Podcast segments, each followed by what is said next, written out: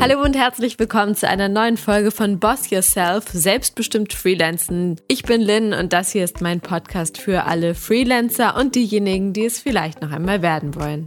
In dieser Folge geht es um das Thema Förderung und zwar vor allem um den Gründerzuschuss, aber auch um ganz, ganz coole andere Fördermöglichkeiten, die Freiberufler in Deutschland in Anspruch nehmen können.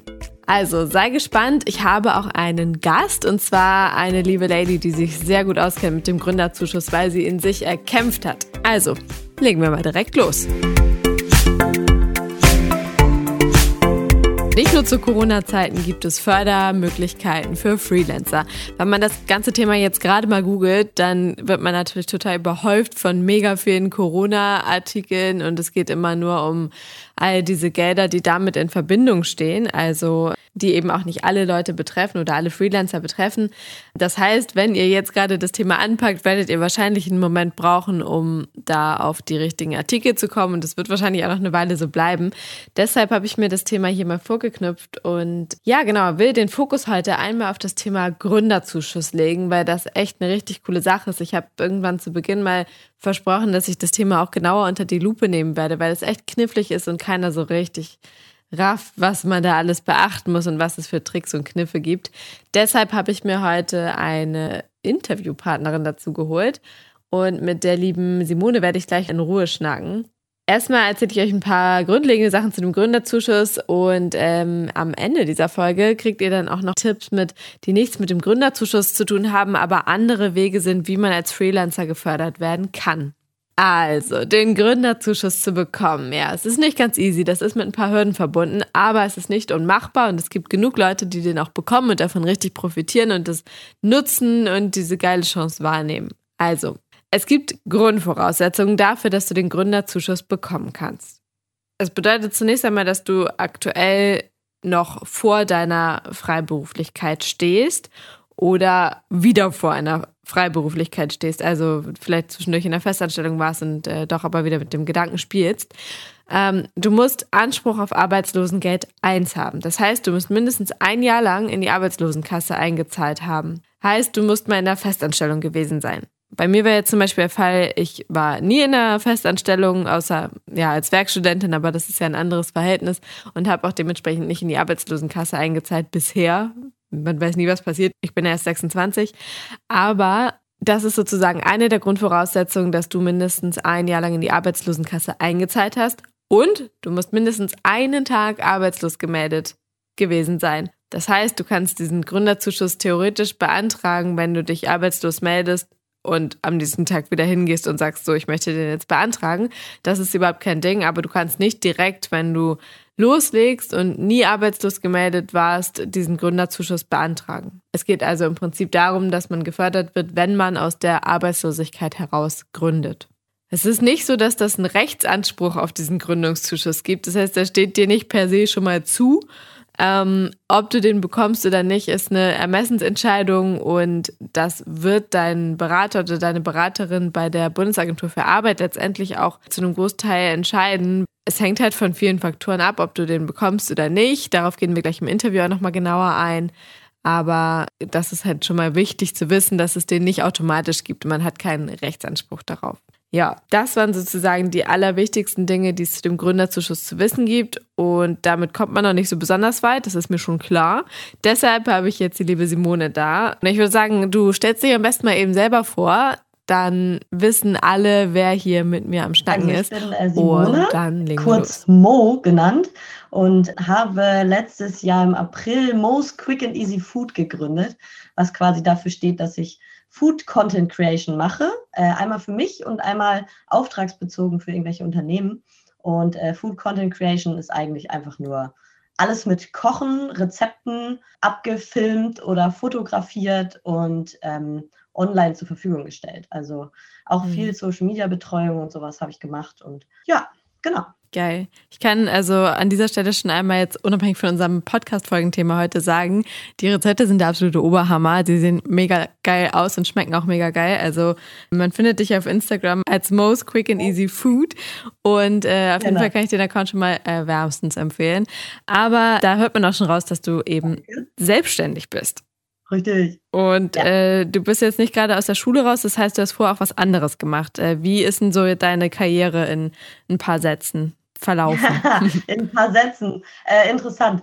Ähm, also, ich habe eigentlich Sport- und Fitnesskauffrau äh, gelernt ähm, und bin dann rüber zum Studium äh, der Ökotrophologie. Äh, klingt erstmal schlimm, klingt wie als wenn ich mhm. auf dem Feld stehe und irgendwas buddel, ist aber nicht so, sondern ähm, ist der neumodische Begriff für Ernährungswissenschaften. Das Öko davor steht quasi dafür, dass es jetzt wirtschaftlicher ist und nicht nur Wissenschaften, sondern auch Wirtschaft. Genau, und dann ging quasi das wahre Leben los. Äh, dann hieß es, okay, such dir mal einen Job. Und da habe ich einfach gemerkt, auch schon im Studium, weil meine Bachelorarbeit habe ich über Foodstyling geschrieben. Also wie wirkt sich Foodstyling auf das Konsumentenverhalten aus? Geiles Thema. Und das fand ich so spannend, mhm ähm, dass ich gemerkt habe, boah, ich hätte voll Bock auf Foodstyling. und dann hieß es aber erstmal, nee, kannst du knicken, weil du bist kein Koch, bist kein äh, Fotograf. Ähm, oh. Lass das mal. Okay. Ja, ja, Klassiker halt, ne? Mhm, so ja, ja. Du hast das nicht gelernt, du kannst das nicht, wenn du das nicht auf dem Papier hast. Genau, mhm. äh, richtig. Und ähm, nur weil das Interesse da ist, heißt das nicht, dass du dich da jetzt irgendwie äh, so nennen darfst. Bullshit, so. Bingo, ähm, here we go. so ein Klassiker, genau. Und das war für mich dann erst recht der Grund zu sagen, okay, ihr könnt mich alle, ähm, ich gucke jetzt, dass ich das irgendwie anders hinkriege. Genau, und äh, dann habe ich gesagt, gut, dann brauche ich einen anderen Weg. Und dann bin ich so ein bisschen über die redaktionelle Schiene gegangen und habe ähm, so bei Lust auf Genuss, bei der Women's Health, ähm, Slowly Veggie äh, gearbeitet, Praktika gemacht und auch noch in so einem Unternehmen, was so alles unter einem Dach hat, so Food Styling, war aber größtenteils so für Maggi und sowas, Rezeptentwicklung, mhm. Produktentwicklung und äh, Kochbücher. Und ja, da hatte ich die Illusion, dass man bei äh, in Redaktionen ganz viel auch mit der Produktion zu tun hat. Das ist gar nicht immer so. Also eigentlich ja. nur in mhm. 20 Prozent der Fällen. Es gibt dann vielleicht einen, der dafür zuständig ist und da Produktionen managen soll. Ja, und dann war ich einfach rein theoretisch klassisch Redakteurin. Habe dann auch als Redakteurin gearbeitet, als Food-Redakteurin, ähm, auch hier in Hamburg. So bin ich dann nach Hamburg gekommen und ähm, das war mir aber irgendwie, ich bin ganz ehrlich, mir war es äh, ein bisschen zu langweilig, weil ich einfach nichts wirklich mit dem Essen zu tun hatte. Ja, weil du ja praktisch dann zugucken musstest und die Sachen angeliefert wurden als fertige Produkte, die du eigentlich ja machen wolltest, sozusagen, oder? Genau, und meistens war halt die Produktion davon abgelöst und ich saß einfach nur den ganzen Tag am Rechner ja, genau. und durfte dann die schönen Fotos ähm, in meinem Layout sehen und durfte dann dazu schreiben, so äh, dreimal Hack anders, weißt du? Also, und das war nicht ganz so meins. Ja. Also, ich habe das eine Weile gemacht, bin dann aber weg. Genau, und äh, was ich vergessen habe, zwischenzeitlich war ich noch bei einem Unternehmen, die auch so Kochversandboxen machen ah. ähm, und war da verantwortlich für die ähm, Fitnessbox und für die Familienbox und habe da Rezepte entwickelt und war habe da das erste Mal so Start-up-Feeling geschnuppert mhm. und das war halt voll mein Ding und hat richtig Spaß gemacht und da war es das allererste Mal so, dass die Chefin quasi hat vorher die Rezeptbilder gemacht und die hat irgendwann geschrieben, wer hat denn schon mal eine Kamera in der Hand gehabt, weil ich habe keine Zeit mehr dafür.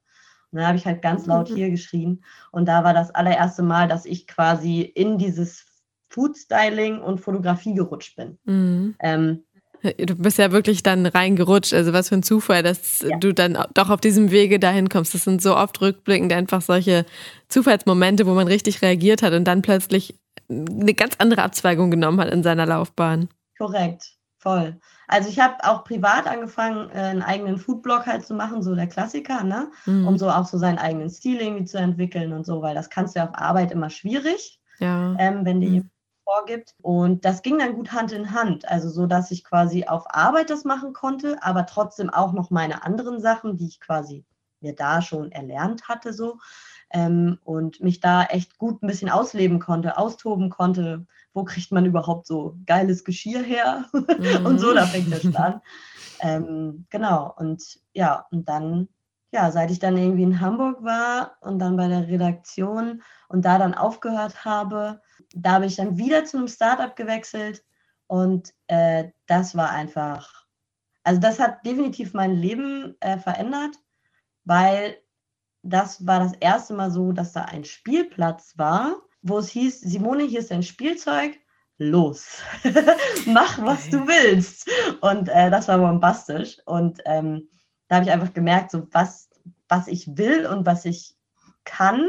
Also, weil ich bin auch voll der Freund davon, was deine Fähigkeiten sind, ist nicht das, was du kannst. Also, weil, ne, die meisten denken immer so, ja, das habe ich jetzt gelernt, also mhm. mache ich das jetzt auch.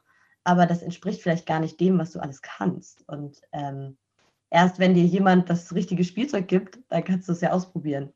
Und so war das. Und da war ich dann äh, drei Jahre und das hat richtig Bock gemacht. Und ich war ja da quasi hm, so ein bisschen Mädchen für alles. Also mhm. äh, Foodstyling, äh, Fotografin, ähm, habe auch das erste Mal vor der Kamera dann gekocht, was jetzt auch total zu meinen Leidenschaften gehört. Ja. Und ja, so ein bisschen Artdirektion, Content äh, Management, weil Startup typisch, wir waren vier Leute, einer musste mhm. alles machen. Ja, ja klar. Und hat den Rest gemacht. So. Und, ähm, genau. Und da habe ich dann aber aufgehört, weil das Unternehmen ist sehr stark gewachsen und äh, sehr erfolgreich geworden. Und ähm, dann wurde mir quasi das Spielzeug, musste dann unter vielen aufgeteilt werden. und, und dann hat es nicht mehr so ähm, viel Spaß gemacht. Ja, und es gab dann einfach Krieg auf dem Spielplatz. So, oh, weil man kämpft dann so um das Spielzeug so ein bisschen, so vergleiche ich das gerne. Mhm. Und ähm, dann war die Rolle, die ich quasi da eigentlich erfüllen sollte, was ja ganz oft so diese typische Karriereleiter ist, okay, jetzt kriegst du ein Team und so, ähm, hat mir nicht entsprochen. Und ja. deshalb mhm. ähm, bin ich quasi dann gegangen, weil ich einfach gemerkt habe, nee, ich brauche meinen eigenen Kram und ich muss irgendwie so agieren können, wie ich will. Und ähm, das war der Grund, warum ich mich selbstständig gemacht habe, weil ich einfach gemerkt habe, dass ich sehr gerne für mich selbst verantwortlich bin und meinen Kram nicht abgebe, mhm. sondern meinen geilen Scheiß selber machen will irgendwie. Und auch wenn gelohnt, das ja. heißt, ich bin jetzt eine Führungspersönlichkeit quasi, aber es ist mir egal. Also weil ich fühle mich selbst quasi. Ja, ich ja. glaube, von diesem Blickwinkel muss man dann auch wegkommen. Also es ist ja dann wenn man sich für die Freiberuflichkeit oder auch Solo-Selbstständigkeit entscheidet, ja nicht, sagt man ja nicht, okay, ich habe dann aber keine Leute mehr unter mir. Das macht man ja einfach aus anderen Beweggründen, ne? Aber wie sieht es denn aus, wenn wir jetzt äh, mal Richtung Gründerzuschuss gucken? Es klingt ja jetzt gerade noch so, als hättest du da einen Job gehabt und wärst gar nicht arbeitslos gewesen. Aber wir haben ja schon gelernt, wenn man einen Gründerzuschuss haben möchte, muss man irgendwie arbeitslos gewesen sein. Wie war denn deine Übergangsphase sozusagen? Also wann hast du, wie bist du überhaupt darauf aufmerksam geworden und wie bist du dann vorgegangen? Okay, also ähm, dazu muss man sagen, dass ähm, ich noch eine kleine Krankheitsgeschichte hatte zum Ende dieser Zeit, so dass ich quasi auch aus gesundheitlichen Gründen das Unternehmen mit verlassen habe. Es war quasi dann eine Art Aufhebungsvertrag, wo ich dann arbeitslos war. Mhm. Ähm, also nur um das mal kurz zu sagen. Also rein theoretisch bist du ja nur arbeitslos und hast Anspruch überhaupt auf Arbeitslosengeld, ähm, wenn du gekündigt wirst und mhm. nicht, wenn du mhm. selbst kündigst. Rein theoretisch war es bei mir aber ja so, dass ich selbst gekündigt habe und ich habe das dann mit einer persönlichen Stellungnahme quasi äh, geklärt, warum ich da jetzt ähm, weg musste. So. Und dadurch wurde mir jetzt auch nichts irgendwie gesperrt oder sonst was, weil sonst wird man ja oft mindestens drei Monate gesperrt für Arbeitslosengeld. Mhm. Dann hast du natürlich schon mal direkt einen schwierigeren Einstieg. Ja. Aber ich finde, da gibt es ganz oft auch Möglichkeiten, mit seinem Arbeitgeber zu sprechen und da zu versuchen, für beide Seiten einfach was Gutes rauszuziehen. Und äh, wenn das dann in dem Fall ist, dass vielleicht der Arbeitgeber auch sagt, ja, okay, du hast ja recht, wir müssen uns vielleicht trennen, dann kündige ich dich halt, damit, ne, für ihn ist es ja kein Schmerz. Mhm, so quasi. Ja. Genau. Und grundsätzlich der Gedanke an Selbstständigkeit und damit auch verbunden Gründungszuschuss kam ganz ehrlich erst fast danach, weil mhm. bei mir ist es eher immer so, dass ich relativ bauchgefühlstechnisch entscheide und ich habe einfach nur gemerkt, okay, ich muss kündigen. Punkt. Ähm, und dann habe ich halt gedacht, okay, wenn ich irgendwie kündige und dann immerhin Arbeitslosengeld vielleicht kriege, vielleicht werde ich drei Monate gesperrt, okay, ich gucke auf mein Konto, komme ich damit klar? Ja, komme ich klar. Gut, dann war das für mich erstmal, mhm. ne? Ja, Safe ja. so. Es war quasi erst mit diesem ersten Schritt zum Arbeitsamt oder zur Arbeitsagentur heißt es ja jetzt, ähm, zur Arbeitsagentur war es äh, sozusagen so, dass ich mich erstmal überhaupt darüber informiert habe, okay, was gibt es denn jetzt für Möglichkeiten für mich? Also mir war ja eigentlich klar, ich will mich selbstständig machen, ja. aber mir war auch klar, okay, ich mache lieber jetzt erstmal Arbeitslosigkeit und versuche mich zu setteln nach diesen drei Jahren Arbeit und dann auch krank gewesen. Ähm, ja, um einfach erstmal zu gucken, okay, wo geht die Reise hin? Aber ja, ja, genau. für mich stand ja zu 99 Prozent fest, ich mache mich selbstständig. Aber ich halte mir gerne Chancen offen. Mhm. Und deshalb war ich erstmal bei der Agentur, ich beraten lassen und die haben halt gesagt, ja, so und so und sie können Stellungnahmen schreiben und dann habe ich das gemacht, wurde nicht gesperrt und dann wurde ich quasi von meiner Vermittlerin, die man dann ja zugewiesen bekommt, ähm, darauf hingewiesen, dass es ja die Möglichkeit auch gibt, aus der Arbeitslosigkeit zu gründen. Ähm, was bei denen die Option darauf hat, dass man einen Gründungszuschuss beantragen kann. Genau. Da bin ich quasi dann darauf aufmerksam geworden und mhm bin dann auch über die Agentur zu so einem Infotag gegangen. Der Infotag ist übertrieben, das waren, glaube ich, äh, anderthalb Stunden. Ähm, so eine Infoveranstaltung, wo man dann einfach über den Gründungszuschuss, was bedeutet das, wie lange läuft der, was muss man dafür erfüllen, wie viel bekommt man und so weiter. Ähm, ja, wo man dann einfach informiert wird und dann rausgeht und weiß, was erstmal Phase ist. Und endlich die Antwort auf all diese Panikmache-Fragen hat, wie das überhaupt alles funktioniert, ne? Ja, genau. Sozusagen. Also man muss schon sagen, es sind standardisierte äh, Infoveranstaltungen, wo noch runtergerattert wird, was eigentlich auf deren Homepage steht. Ah, ähm, okay. also nicht so was wie das, was wir hier heute betreiben. Richtig. Ja. Und ah, cool. ähm, ja. Du musst ja theoretisch, wenn du irgendwo den Gedanken hast, dass du in die Selbstständigkeit gehen möchtest, musst du ja schon ultra weit vorausdenken, wenn du diesen Gründungszuschuss irgendwie dann bekommen willst. Also in meinem Fall war es ja zum Beispiel so, ich ich hätte ihn jetzt eh nicht bekommen, weil ich direkt aus dem Studium rübergegangen bin in die Freiberuflichkeit. Aber äh, ich habe zum Beispiel auch viel, erst viel später davon gehört, weil ich dachte, ja, ich brauche den nicht unbedingt, aber es wäre trotzdem ist halt letztendlich rückblickend trotzdem eine vertane Chance. Und ich glaube, dass es mhm. einigen so geht, dass sie sagen, sie kriegen es irgendwie hin, weil man kriegt es ja immer irgendwie hin, sich über Wasser zu halten. Mhm. Aber dass man eben diesen Luxus, den man ja eigentlich damit geboten bekommt vom Staat, gar nicht nutzt und das erst viel später realisiert und dann ist es halt zu spät. Also muss man da ja schon sehr weit vorausdenken. Ja, also anpeilt. da würde ich auch immer empfehlen, also wenn das so ist, also ich lese, habe mir natürlich vorher auch schon viele Sachen durchgelesen und so und habe auch schon mal von einem Gründungszuschuss gehört über eine andere Organisation, die es hier jetzt in Hamburg gibt. Ne? Ähm, da bin ich halt hingegangen, eigentlich nur, weil ich dachte, oh ja, ich möchte ja gründen. Mhm. So, ne? Mhm. So, ich informiere mich mal. Und da kam das auf jeden Fall schon mal auf. Also deshalb, ich kann definitiv empfehlen, wenn man mit dem Gedanken spielt, sich vielleicht selbstständig zu machen, dann erstmal zu gucken, okay, was hat was bietet denn die Stadt so an? Mhm. Also wo kann man sich informieren? Und meistens kriegt man da schon relativ geballt ähm, Informationen. Ja. Und ähm, weiß dann zumindest, okay, ich habe vielleicht jetzt drei Optionen. Ähm, vielleicht kommt nur Option A für mich in Frage, weil die anderen irgendwie, was weiß ich, was erwarten. Oder Oft ist es ja auch so, du musst halt irgendwie eine GmbH haben, dann kannst du erst das beantragen und das.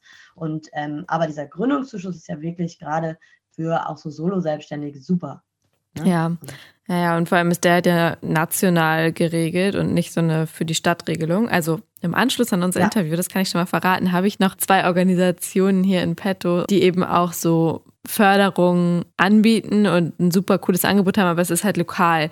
Und dieser äh, Gründungszuschuss, das Coole ist ja daran, dass er einfach national ist und äh, im Prinzip überall ein gleiches System hat, was gleich funktioniert und wenn man es einmal gerafft hat, ja auch allgemein gültig ist. Ja, total. Dann hat die dir also geraten, dass du den beantragen könntest und wurdest du dann von denen unterstützt bei den Unterlagen und was braucht man da überhaupt alles für und was hat es jetzt für dich, ähm, was hat es dir abverlangt, diesen ganzen Bewerbungsprozess dafür zu durchlaufen? Ja, also vorweg kann ich auf jeden Fall schon mal sagen, es wurde mir nicht angeboten. Ähm, das ist nicht mehr so. Also 2017, glaube ich, war das, hat, äh, musste die Arbeitsagentur äh, feststellen, dass sie extrem viele Gründungszuschüsse vergeben haben und dadurch natürlich kostet das den Staat mhm. sehr viel Geld.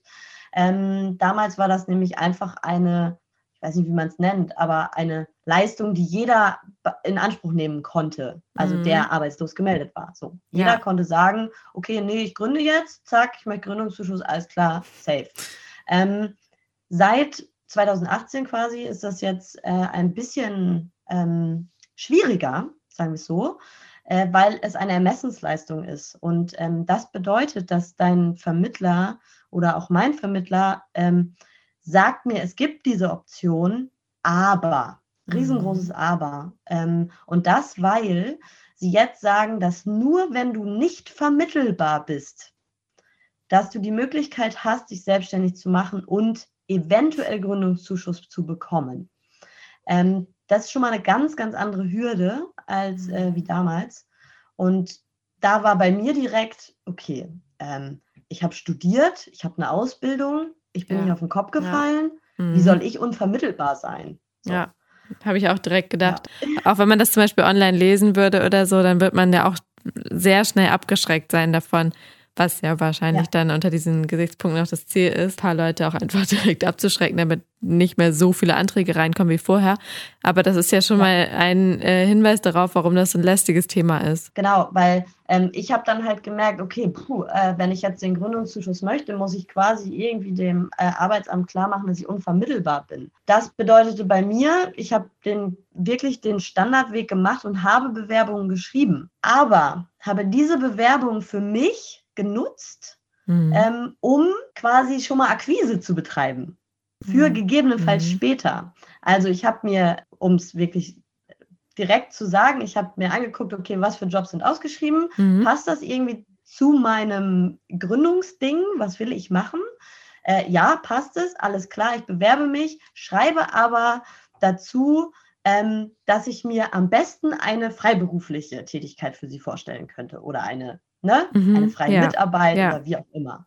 So, und ähm, dann kommt es ja vielleicht zu einem Gespräch und dann kann man das ja klären. Und da sitzt ja das Arbeitsamt nicht neben dir, ne? Sind wir mal ehrlich. Ja. Genau. Und ähm, so war das. Und dann habe ich halt relativ viele Bewerbungen geschrieben und habe dann einfach gehofft, dass da sozusagen schon, dass ich dann einfach schon mal so im Hinterkopf bei den Leuten bin und habe dann auch einfach gemerkt, okay, die Rückmeldung ist nicht so gut. Also mhm war einfach, war aber auch eine Zeit, wo wirklich nicht viel gesucht wurde, so dieser Content-Kram. Und ähm, jetzt ist das eine andere Sache, ja. ne?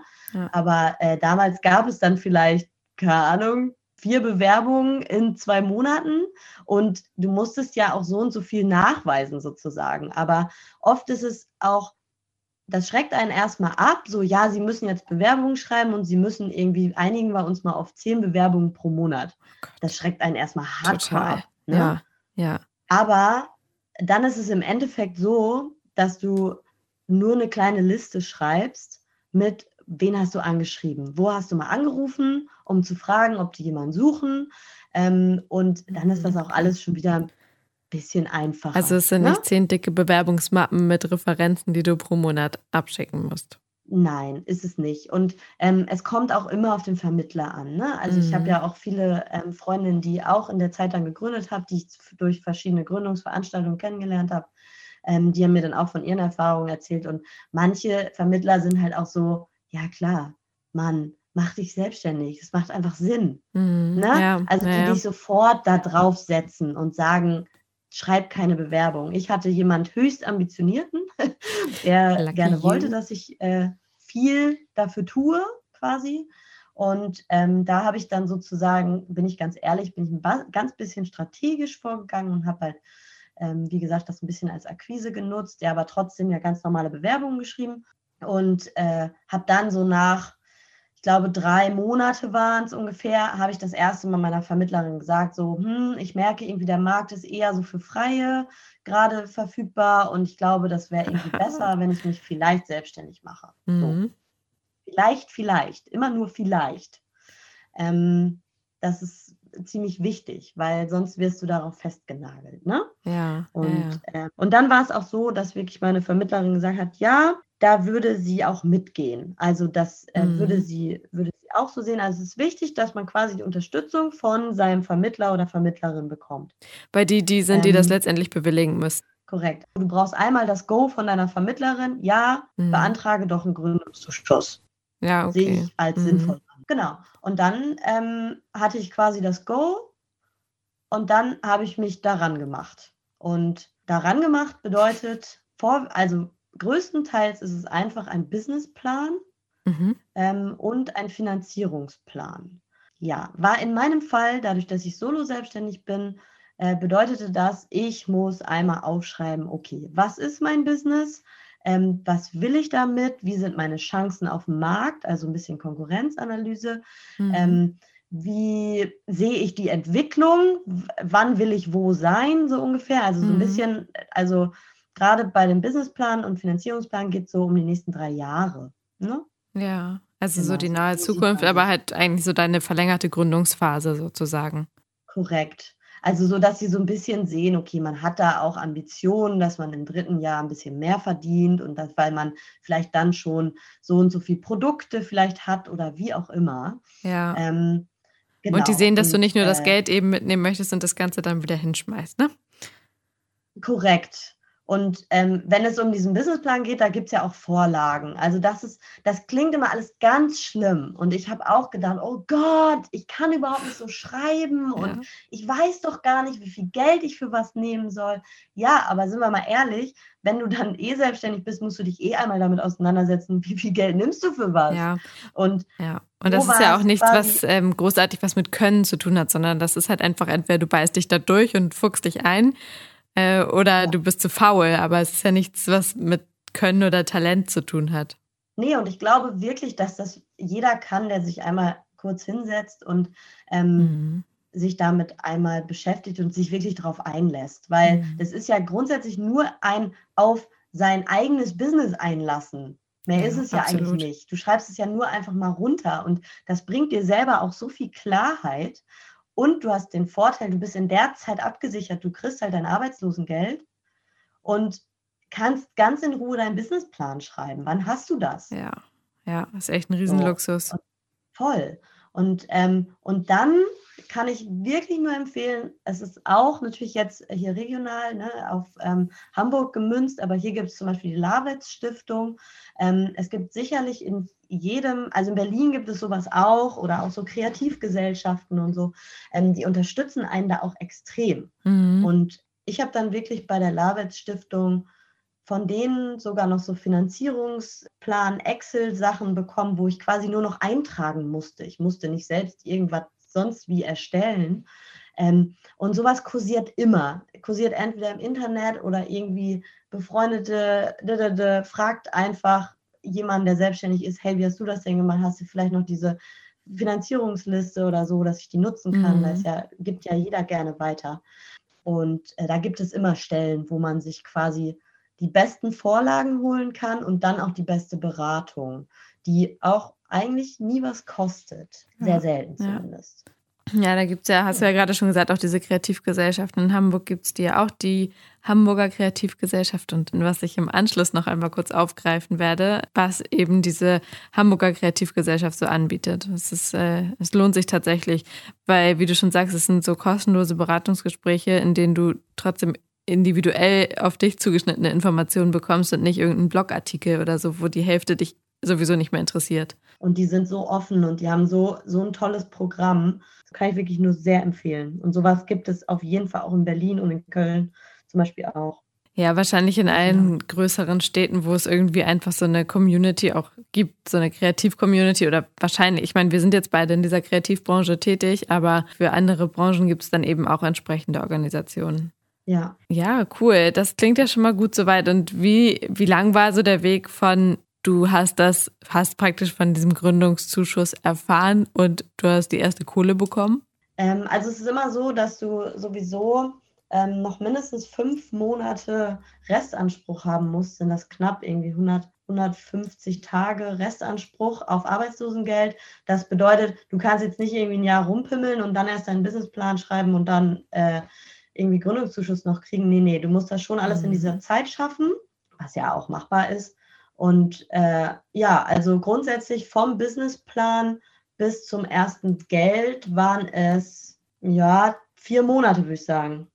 Okay, ist ja gar nicht mehr so lang für so ein Bürokratieland nee. hier. Nee, gar nicht. Also die, die Bewilligung an sich, die ging relativ schnell. Also das war jetzt wirklich nur so, ich habe mir ja auch noch mit für einen Businessplan und so ja auch noch Zeit gelassen und so. Ähm, und also ich glaube, die Bewilligung, die hat vielleicht drei Wochen gedauert.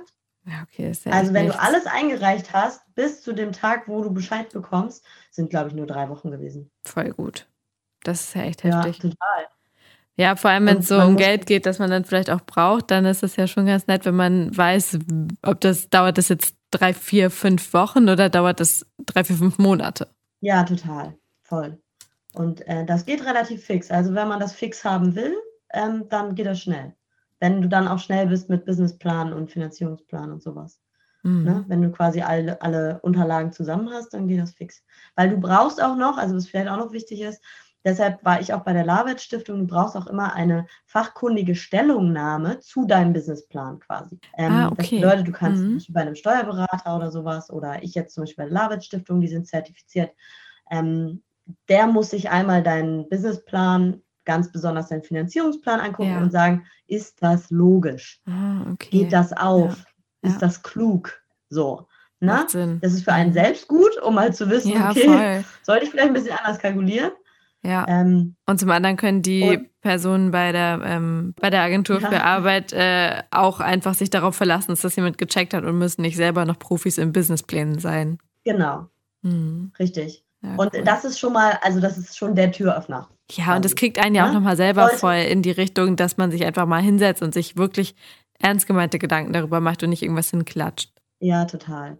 Ja, noch ein kleiner Tipp wenn es um diese fachkundige Stellungnahme geht, ist es ziemlich wichtig, dass ihr nicht irgendjemanden aus eurem Bekanntenkreis nehmt oder jemand, der eh eure Steuererklärung oder so macht. Es sollte mhm. immer jemand sehr Objektives sein, weil sonst kann euch das so ausgelegt werden wie, oh ja, aber mit dem, dem hast du ja gemunkelt. Also mhm. den kennst du ja schon ewig, deshalb mhm. hat dir da dann Stempel gegeben, weißt du? Ja. Also das hatten wir halt bei einer Freundin, war das so. Und äh, da war nämlich ihr Onkel, war Steuerberater und hat die fachkundige Stellungnahme mhm. ähm, abgesegnet sozusagen. Und die hat dann keinen Gründungszuschuss bekommen. Scheiße. Oh, wie ätzend. Das ist ja äh, oh, tricky. Guter Tipp, wertvoller Tipp. Also äh, der muss ja. sich auf jeden Fall gemerkt werden. Hast du sonst noch so Sachen, die du, wo du sagst, das möchte ich unbedingt weitergeben? Da bin ich fast auf die Fresse gefallen oder kenne ich jemanden, der damit echt fast ja sich das verbockt hätte? Was ich wirklich sehr, sehr schade finde, was ich bei ganz vielen ähm, Selbstständigen äh, jetzt mitbekommen habe, die haben die Weiterbeanspruchung nicht beantragt. Weil mhm. du bekommst ja einen Gründungszuschuss für sechs Monate. Mhm. Ähm, das sind immer 60 Prozent, also, also quasi dein normales Arbeitslosengeld, 60 Prozent von deinem letzten Netto. Und du kannst dann ja nochmal bis zu neun weitere Monate 300 Euro beantragen ja. pro Monat, die mhm. zumindest deine Sozialversicherung decken. Ja. Weil die ja als Selbstständiger ja, auch haben oder nicht haben, ne? Ja. Genau. Und ähm, da sind ganz viele immer so, ja, nee, ach, die 300 mhm. Euro, egal. Ähm, aber das Einzige, was du dafür tun musst, ist eigentlich nur noch einmal über deinen Businessplan rübergehen und gucken, also rein theoretisch musst du eigentlich nur deine Finanzierungsplanung mit richtigen realen Zahlen füllen, wie das das halbe Jahr war. Ach, krass. Und das war es eigentlich. Also du musst nur einmal noch mal kurz rangehen, dann noch einen Aktivitätenplan schreiben. Das bedeutet, du musst eigentlich nur stichwortartig einmal aufschreiben, was hast du in den sechs Monaten gemacht. Mhm. Okay, ich habe Akquise betrieben, ich habe mein, meine, ähm, mein Büromaterial äh, erstellt, also wie Visitenkarten und so ein Kram. Ich war auf irgendwelchen Messen, ich habe eine Weiterbildung gemacht, ich habe irgendwie mir Equipment besorgt und mich da weitergebildet, solche Sachen. Ja. Oder ich habe mich da und da beworben, ich hatte da Gespräche, ich hatte vielleicht den und den Auftrag. Ähm, und dann einen kurzen Ausblick, so was hast du jetzt vor? Was hast du in den sechs Monaten gelernt? Und dann war es das eigentlich. Also okay. mehr musst du da nicht machen und das sind 2100 Euro, die dir einfach geschenkt werden. Ne? Ja. Also wer das nicht. Ja, das ist ja auch nochmal so, das ist ja nicht so wie bei irgendwelchen Krediten oder so, sondern du musst das ja alles nicht zurückzahlen. Das ist ja einfach dein Geld. Das ja. ist halt echt. Und äh, noch ein kleiner gut. Tipp, ähm, den wir auf jeden Fall alle sehr gut fanden, als wir bei der Lavit Stiftung waren, war auch, dass wenn du innerhalb dieses Gründungszuschusses ähm, auch merkst, okay, irgendwie, ah nee, das funkt nicht richtig und irgendwie eine schwierige Zeit gerade, sei es jetzt zum Beispiel Corona oder so, du kannst dich auch jederzeit wieder einfach arbeitslos melden. Also weil das bedeutet, weil du ja quasi diese sechs Monate von deinem normalen arbeitslosen Zeitraum wegnimmst durch den Gründungszuschuss, hast mhm. du Anrecht auf diese sechs Monate. Und das bedeutet, du kannst auch einfach wieder zurück in die Arbeitslosigkeit mhm. und so ein bisschen als ja, als Puffer. So. Ja, Aber wir fanden das einfach nur gut, weil man halt nie ja. weiß, wie es läuft. Ne? Ja, ja, und dann wird und einem dadurch, dass man das weiß, wird einem dieser Druck genommen, dass man weiß, okay, jetzt habe ich den beantragt, jetzt habe ich mich hier durchgekämpft, jetzt muss das auch wirklich klappen, äh, komme, was wolle. Und wir sehen ja gerade an dieser Situation, dass man es halt einfach nicht 100% beeinflussen kann, was passiert. Total. Ja, und man muss ja halt immer sagen, wenn du arbeitslos bist, halt kriegst du halt dein Arbeitslosengeld und deine Rente und Krankenkasse und alles wird übernommen. Mhm. Das hast du ja, wenn du Gründungszuschuss bekommst, kriegst du ja nur dein Arbeitslosengeld und ja. musst deine ähm, freiwillige Versicherung ja selber tragen. Ne? Mhm. Ja, ja, eben.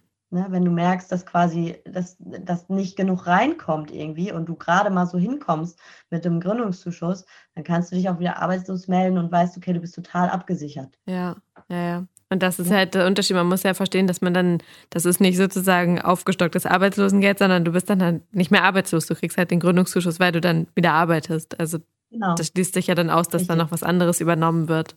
Total. Äh, für mich war es definitiv die richtige Entscheidung, den Gründungszuschuss zu beantragen, weil ich war einfach sechs Monate lang total safe und konnte mich erstmal umgucken, mit wem will ich arbeiten. Äh, ich musste mir noch keine Sorgen machen, kann ich meine Miete zahlen. So. Ja. Und, das, ja. Äh, und wenn ich meine Miete zahlen konnte dadurch, ähm, konnte ich, wenn ich Aufträge hatte, war das einfach on top. Mhm. Und das ist einfach krass. Ja. Also, weil. Ja, es ist ja nicht so, dass du dann wieder so eine Deckelung hast und das heißt, du darfst dann nur 500 Euro dazu verdienen oder so, sondern du hast ja safe diesen Gründerzuschuss und kannst letztendlich ja so viel, wie du willst, dazu verdienen. Je fleißiger du bist, desto mehr machst du halt on top. Genau, richtig. Und das ist überhaupt nicht schlimm und gar nichts. Also dir bleibt das Geld einfach. Ja. Außer das Finanzamt kommt. Ne? Aber das haben wir alle. Ja, ja, genau. ja, da kommen wir nicht drum rum. Ähm, ja, egal ob man das jetzt schon mal gebraucht hätte und sich jetzt vielleicht gerade beim Zuhören denkt, ja, okay, kommt für mich nicht mehr in Frage. Man weiß es nie, man weiß ja nie, in welche Lage man mal kommt mit seinem Business und was sich da verändert.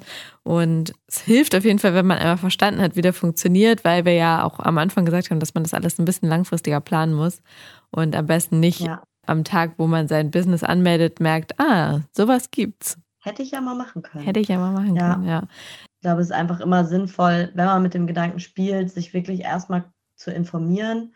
Und ähm, wenn man darauf keine Lust hat, irgendwen zu suchen, der das weiß, der einem das einfach erzählen kann oder einen Rat für einen hat und dann äh, geht's los, weil klar, wenn ich jetzt, sagen wir mal, ich hätte sofort irgendwie am zwei Tage, nachdem ich äh, gekündigt habe, wäre direkt zum Finanzamt gesagt und hätte gesagt, hey Leute, ich bin jetzt übrigens komplett selbstständig ähm, dann hätte halt das Arbeitsamt gesagt, äh, ja, nee, das geht jetzt nicht mehr. Ne? Ja. Ne? Sie sind ja, ja. selbstständig.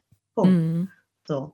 Ja. Also was vielleicht auch noch wichtig ist, ist, ich war auch Kleinunternehmer ganz lange, seit 2013 schon. Mhm. Nebenbei ein bisschen was schon so über Foto und so verdient habe. Ähm, und du musst dann für den Gründungszuschuss, sobald du sagst, okay, ab 1.4.2021 möchte ich gründen, das musst du so angeben. Du kannst nicht einfach sagen, ja, mal gucken. Das muss das Arbeitsamt dann wissen. Ab da bist du dann vollständig selbstständig. Ne? Mhm, ne? Also ja. mehr Kleinunternehmer. Das muss sich beim Finanzamt ändern. Schadet sowieso nicht, wenn man so eine Veränderung hat, einfach mal beim Finanzamt anzurufen und zu fragen. Die beißen ja nicht.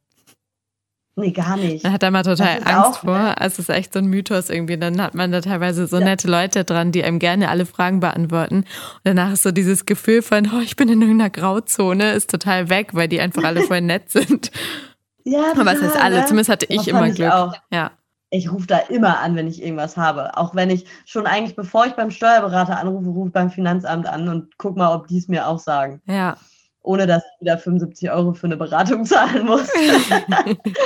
und meistens funktioniert es, weil die sind total offen und super nett und ja. Ich würde es auf jeden Fall jedem empf empfehlen, es zu tun, sich einmal hinzusetzen und diesen Businessplan zu schreiben. Es hilft dir und es hilft dir langfristig, weil du Geld vom Staat bekommst ähm, und dich einfach dabei unterstützt, dich selbstständig zu machen. Es ist keine leichte Phase und man sollte einfach diese Hilfe annehmen, die da geboten wird die letztendlich nichts kostet ja. als Arbeit oder ein bisschen Zeit, die du investieren musst, aber es zahlt sich ja locker aus. Haben wir an deinem Beispiel jetzt gesehen. Und ja, cool. Ich danke dir ganz herzlich für die ganzen Infos und äh, deine Erfahrungen, dass du die mit uns geteilt hast. Richtig cool. Ja. Und äh, ja, genieß deine letzten Monate verlängerten Gründungszuschuss. Dankeschön, vielen, vielen Dank. War sehr toll, mit dir zu quatschen. Ja, ich hoffe, das hilft dem einen oder anderen, der einen oder anderen hier ordentlich weiter und nimmt mal diesen ganzen Hokuspokus, der so um diesen Gründerzuschuss drumherum schwebt. So, und dann habe ich euch ja versprochen, dass es neben diesem Interview in der Folge auch noch ein paar Sondertipps gibt. Und zwar habe ich zwei richtig, richtig coole Organisationen gefunden, beziehungsweise bin auf die aufmerksam geworden. Die sind in Hamburg. Ich lebe ja in Hamburg und bin Hamburgerin und deshalb äh, beziehe ich mich jetzt auch einfach mal auf Hamburg. Aber solche Organisationen gibt es auch in anderen Städten in Deutschland und wahrscheinlich auch im Ausland, aber uns geht es ja um Deutschland. Also, die Hamburger Kreativgesellschaft ist eine mega coole Einrichtung. Die richtet sich an Gründer, Solo-Selbstständige, Berufseinsteiger und Unternehmer aus der Kreativbranche und greift denen an super, super vielen Stellen unter die Arme. Also da gibt's ein mega breites Förderangebot. Das geht von persönlichen Beratungen zu allen möglichen Themen, Coaching-Angeboten. Also man kann sich da äh, von Coaches individuell beraten lassen und das wird von denen gefördert. Das ist total cool. Äh, die haben eine Rechtsberatung, wo sie mit der Uni Hamburg zusammenarbeiten, ähm, unterstützen sogar bei der Raumvermittlung, wenn man jetzt auf Bürosuche ist oder so und haben mega viele spannende Workshops, also alles so rund um das Thema Kreativbranche. Einige davon sind sogar for free und im Moment finden die online statt, aber es sind auch schon wieder Termine in Planung, die ja live stattfinden werden. Das ist ja ein bisschen schwierig im Moment, aber wird sich auch wieder geben.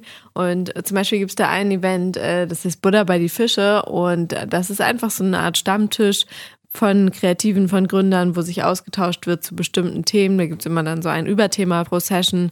Das ist ein richtig cooles Event. Die haben eben aber auch Workshops, die dann eine Gebühr kosten, wo du halt aber echt dann richtig viel Wissen mitnehmen kannst. Die sind auch mehrstündig. Da kannst du sowas wie eben zum Thema Personal Branding oder alles rund um deinen Unternehmensaufbau. Also die haben wirklich immer richtig coole Events, alles auf der Homepage auch veröffentlicht, kann man sich anmelden. Ich bin da immer ganz begeistert von und finde die total cool und echt nicht teuer für das, ähm, was man da auch geboten bekommt. Äh, genau, dann habe ich eben gesagt, es gibt diesen Coach- und Expertenpool und den habe ich tatsächlich selber auch schon jetzt auf meiner Agenda und dahinter steckt, dass sie einen, ja, einen großen Kreis aus Coaches und Experten haben, die eben für verschiedene Themen, die Gründer, Solo-Selbstständige, Berufseinsteiger und Unternehmen aus der Kreativbranche so betreffen, als Fokus haben und darauf spezialisiert sind. Und von denen kann man sich eben coachen lassen. Und das wird von der Kreativgesellschaft bezuschusst und man zahlt nur 10 Prozent von dem Preis.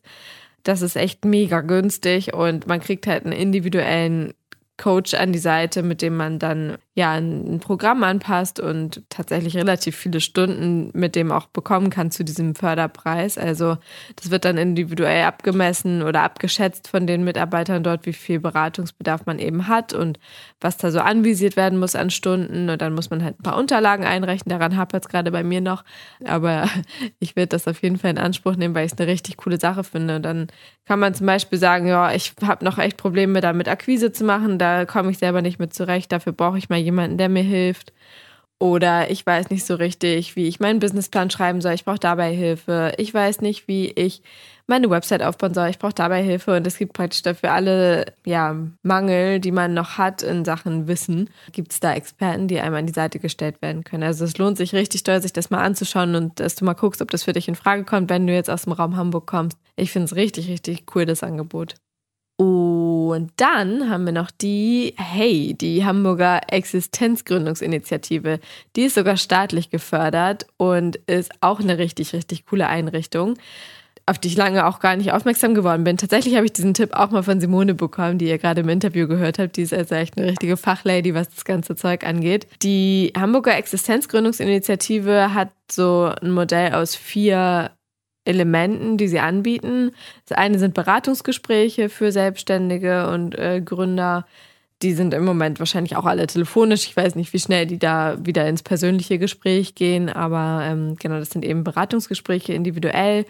Dann haben sie solche kostenlosen, das muss man sich auch mal reinziehen, kostenlose äh, Businessplan-Workshops, wo man eben in kleineren Runden dann mit anderen Gründern lernt, wie man einen Businessplan schreibt und da Unterstützung bekommt. Ich finde das echt ein schwieriges Thema, weil viele das überhaupt nicht gelernt haben, wie man das macht. inklusive mir. In der Germanistik lernt man sowas nicht, in der Medienwissenschaft offenbar auch nicht. Das finde ich richtig cool, dass einem da unter die Arme gegriffen wird. Und dann haben die, das finde ich am coolsten, so ein Bonus-Checkheft mit Coupons im Wert von 500 Euro drin, die man für Workshops einlösen kann, die sie anbieten. Zu allen möglichen Themen, die Gründer angehen, bieten die Workshops an. Das ist echt ein riesiges, riesiges Workshop-Sortiment. Da kriegt man dann so ein Checkheft, was man beantragen kann. Dann kosten die Kurse so und so viel. Und mit diesen Coupons kann man das eben zu einem gewissen Teil immer bezahlen, sodass man echt nur noch einen richtig niedrigen Eigenanteil hat. Bei den meisten Seminaren sind das noch sowas wie 37 Euro Eigenanteil oder so. Und dafür kann man eben bis zu einem Wert von 500 Euro diese Seminare mitmachen. Und das sind dann wahrscheinlich so fünf Seminare oder so, die du mitmachen kannst. Voraussetzung dafür ist, dass du ähm, noch nicht mehr als zwei Jahre selbstständig bist, also noch ziemlich am Anfang bist und dass dein Unternehmenssitz in Hamburg ist, also oder du eben als Solo-Selbstständiger in Hamburg gemeldet bist. Und es muss natürlich, musst du im Gespräch einmal rechtfertigen, warum du jetzt dafür geeignet bist, warum du sowas brauchen könntest. Das Ganze kannst du einfach online beantragen, dann äh, rufen die dich wahrscheinlich mal an und du kannst dieses Angebot dann sehr wahrscheinlich nutzen. Also ich finde es richtig, richtig cool, kann ich sehr empfehlen und einfach eine großartige Sache von der Stadt Hamburg, dass uns hier sowas geboten wird. Und dann haben die als viertes Element noch das Gründertreffen, das Hey Gründertreffen, was eigentlich auch so ein, so ein Netzwerkevent ist, kennenlernen, mit anderen Gründern netzwerken und sich austauschen über die Erfahrungen, die man gemacht hat viele tun sich ja immer schwer, auf so Netzwerkevents zu gehen und wissen nicht so richtig, was sie erzählen sollen. Ähm, da finde ich es eigentlich ganz gut zum Einstieg auf so ein kleineres zu gehen. Das hatte ich in der letzten Folge auch schon mal gesagt, dass man vielleicht nicht auf so ein Riesenevent direkt geht, wo nur gefühlt nur Fachleute sind, sondern vielleicht mal mit sowas anfängt, was einfach so ein Gründertreffen ist, wo Leute sind, die ähnlich drauf sind, an einem ähnlichen Zeitpunkt gerade sind und ähm, ja, vielleicht dann ähnliche Probleme haben. Also die Hamburger Existenzgründungsinitiative und die Hamburger Kreativgesellschaft kann ich euch richtig doll empfehlen und ans Herz legen. Und schaut euch mal in eurer Stadt um, falls ihr nicht aus Hamburg kommt, äh, was es da noch so gibt, ob es in eurer Stadt auch solche Fördermöglichkeiten gibt. Das lohnt sich. Ja, das waren meine persönlichen Lieblingstipps, was die Förderung von Freelancern angeht. Man denkt vielleicht oft, es geht auch ohne und es geht mit Sicherheit auch ohne in vielen Fällen, aber trotzdem sind diese Angebote super, super toll aufgebaut, genau auf uns ausgerichtet im Endeffekt und bieten einem für sehr wenig Geld sehr viel Wissen und Mehrwert und vor allem auch Kontakte durch diese ganzen Treffen, bei denen man sich austauschen kann. Und der Gründerzuschuss ist natürlich auch ein mega Angebot für alle, für die es in Frage kommt, lohnt sich das allemal wie Simone uns ja auch erzählt hat, und ermöglicht einem einfach einen deutlich sorgenfreieren Start in die Freiberuflichkeit oder in die Solo-Selbstständigkeit als ohne diese Förderung. Ja, ich hoffe, diese Folge hat dir geholfen. Ich freue mich, wenn du mir ein Feedback da lässt und mir auf meinem Instagram-Kanal Boss Yourself folgst und freue mich auf die nächste Folge. Bis dahin, deine Lynn.